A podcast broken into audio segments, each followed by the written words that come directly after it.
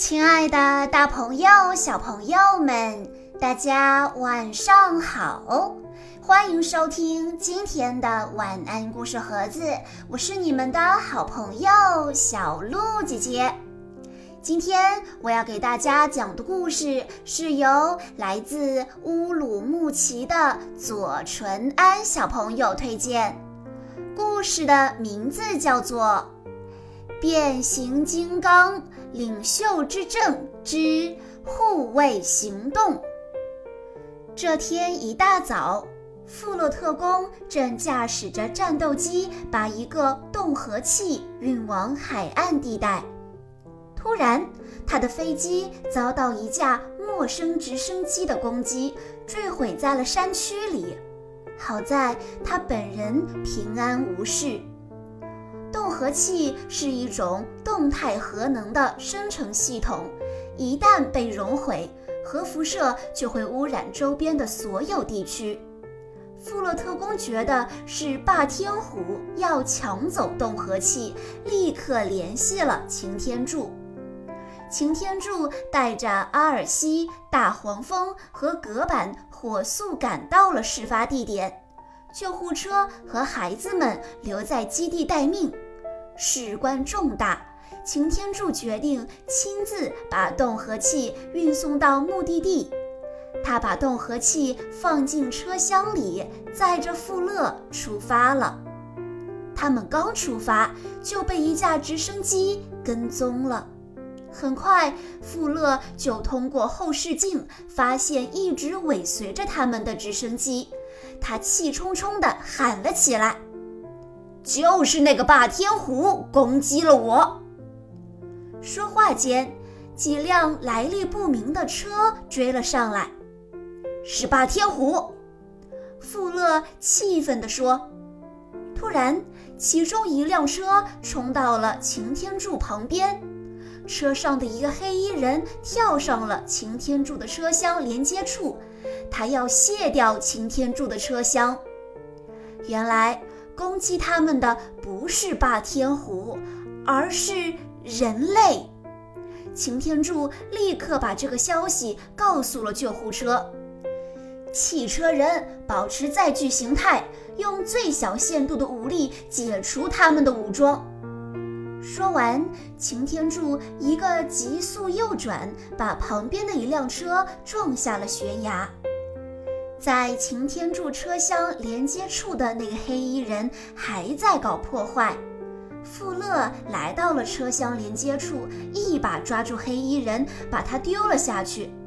等他重新回到驾驶室时，对讲机里突然传来了说话声：“你们不能对俘虏客气点儿吗？”富勒厉声质问道。我是特工威廉·富勒，你是谁？我叫塞拉斯，隶属于机甲特勤队。我们一定要拿到动核器。塞勒斯一字一顿地说着，他脸上那道长长的疤在阳光下格外醒目。就在这时，机甲特勤队炸开了擎天柱的车厢门锁。车门缓缓打开，一个黑影从车厢里窜了出来，是阿尔西。他狠狠地撞上了紧随其后的一辆车，轰的一声，那辆车翻滚着爆炸了。汽车人暂时摆脱了机甲特勤队的追击，他们决定开始第二阶段计划。在基地守候的救护车传来了重要信息：擎天柱，从这儿向南八千米就是预定的汇合点了。然而，一波未平，一波又起，声波监听到了救护车发出的信息。阴险的红蜘蛛得知汽车人正与别人交火，想趁火打劫，立刻派出一批霸天虎士兵前去除掉汽车人。这时，汽车人来到了预定的汇合点隧道口，他们和铁轨上行驶着的一辆货运火车并列驶进了隧道。隔板调转车头，对准隧道口顶端连开几枪，纷纷落下的岩石阻止了机甲特勤队的追击。汽车人刚驶出隧道，霸天虎就出现了。他们从空中向汽车人发射了几枚导弹。擎天柱连忙甩掉车厢，和其他汽车人全速向前驶去。砰的一声，一枚导弹击中了擎天柱的车厢，车厢爆炸了。汽车人开足马力想摆脱这群霸天虎，可是霸天虎们穷追不舍，汽车人被逼到了悬崖边，没办法。汽车人只好变形，和霸天虎士兵展开了激烈的战斗。这一切全被坐在直升机里的塞拉斯看见了。驾驶直升机的副官报告道：“长官，我没有监测到核辐射，看来氡核气没有被融毁。”听到这话。眉头紧锁的塞拉斯忽然眼前一亮，他用对讲机向富勒喊话。原来隧道里的那列火车是军方派来接应汽车人的。按照预定计划，擎天柱他们驶进隧道后，把动核气转移到了火车车厢里。可是现在看来，塞拉斯已经猜出了他们的计划。富勒赶紧把这个消息告诉了擎天柱。我会追回。话音未落，擎天柱被一个霸天虎偷袭了，立刻晕倒在地。此时，塞拉斯已经追上了那列火车，他派出一名士兵向火车发射了一个神秘装置。只听“吱”的一声。神秘装置放射出电流，电晕了看守动核器的士兵。不能让塞拉斯抢走动核器。杰克、美琪、拉菲和救护车展开了行动。拉菲用计算机迅速定位了火车的坐标位置。救护车开启陆地桥，把美琪和杰克传送到了火车上。杰克用手机向拉菲传回了最新消息。拉菲观察着火车附近的地形，发现火车即将开进一个岔口。他忽然想到了一个好办法。眼看机甲特勤队的直升机就要降落到车顶时，拉菲连忙按下控制火车方向的电脑按键。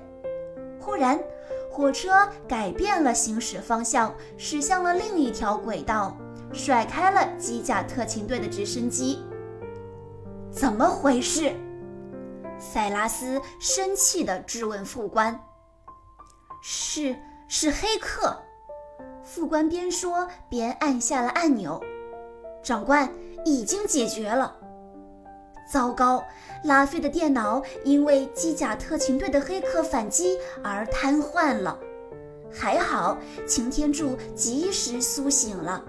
他看见塞拉斯的直升机降落在了火车上，立刻变形成汽车，全速追了上去。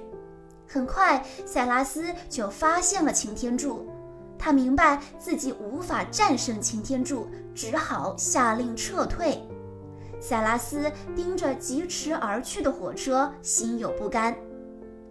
战斗第一法则：永远不要给敌人留下战利品。他恶狠狠地说着，向火车前方的铁轨发射了一枚炸弹。轰的一声，地面被炸出了一个大坑，铁轨也被炸断了。火车马上就要驶到被炸断的铁轨跟前了，关键时刻，擎天柱急速奔了过去，用双手使劲顶住了正在快速前进的火车。铁轨上迸发出丝丝火星，慢慢的，火车在大坑前停了下来。同时，大黄蜂阿尔西和隔板也消灭了所有的霸天虎士兵。望着渐行渐远的直升机，擎天柱意识到，地球人也有类似霸天虎一样的敌人。以上就是今天的全部故事内容了。在故事的最后，左纯安小朋友的爸爸妈妈想对他说。彤彤，今天是你五岁生日，谢谢你在过去的五年里带给我们的幸福与感动。祝你在家人以及小伙伴的陪伴下，健康、勇敢、平安、快乐。你是一个坚强勇敢的男子汉，爸爸为你自豪，宝贝，生日快乐！小鹿姐姐在这里也要祝左纯安小朋友生日快乐。好啦，今天的故事到这里就结束了，感谢大家的收听。更多好听的故事，欢迎大家关注微信公众账号“晚安故事盒子”。我们下一期再见喽！